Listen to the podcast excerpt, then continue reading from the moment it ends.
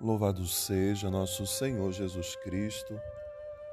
Irmãos e irmãs, hoje, segunda-feira, da quinta semana do tempo comum, o Evangelho nos apresenta mais um grande encontro de Jesus com a multidão de pessoas sedentas por cura, por libertação. E o ministério de Jesus tem essa marca: transformar a vida das pessoas.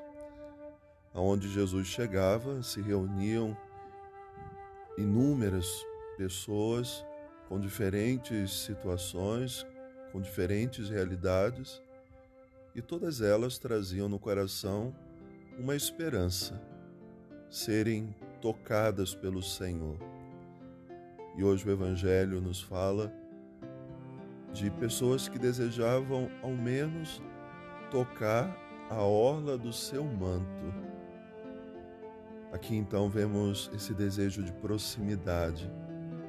Jesus tem isso no seu coração. Ele quer ser próximo das pessoas, então ele vai ao encontro. E é a missão da igreja também. O Papa Francisco, desde que iniciou seu pontificado, ele tem nos pedido de ser uma igreja em saída, uma igreja que vai às periferias, periferias geográficas, e existem tantos lugares que nós precisamos ainda chegar, onde a igreja ainda não anunciou Jesus. Mas também o Papa fala das periferias existenciais, ou seja, a vida das pessoas, entrar naqueles lugares escondidos do coração de cada homem, de cada mulher. Jesus viveu isso no seu ministério.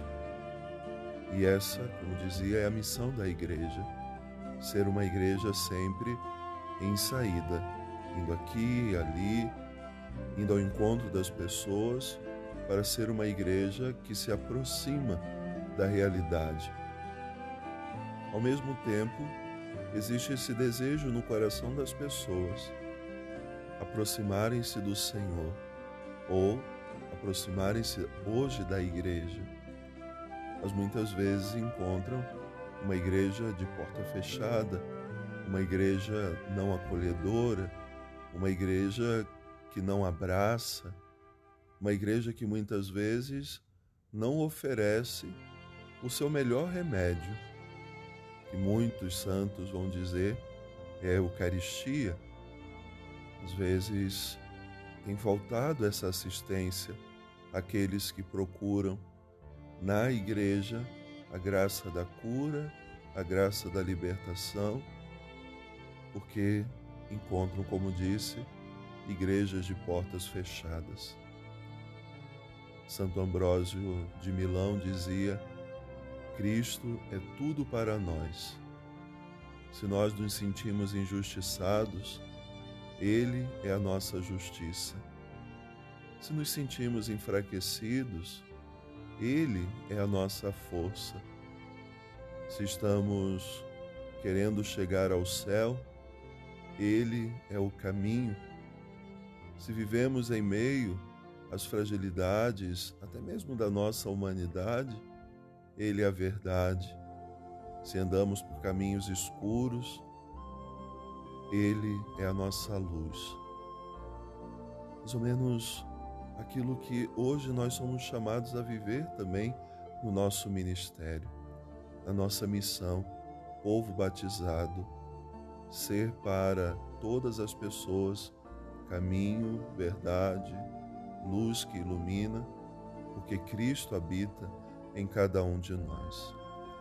Iniciando essa semana, então, pedimos ao Senhor essa graça, poder tocar na aula do seu manto, sermos curados, mas uma vez curados pelo Senhor, pedir também a graça de sermos canais para levar a todas as pessoas aquilo que de melhor podemos oferecer para transformar a realidade que está ao nosso redor.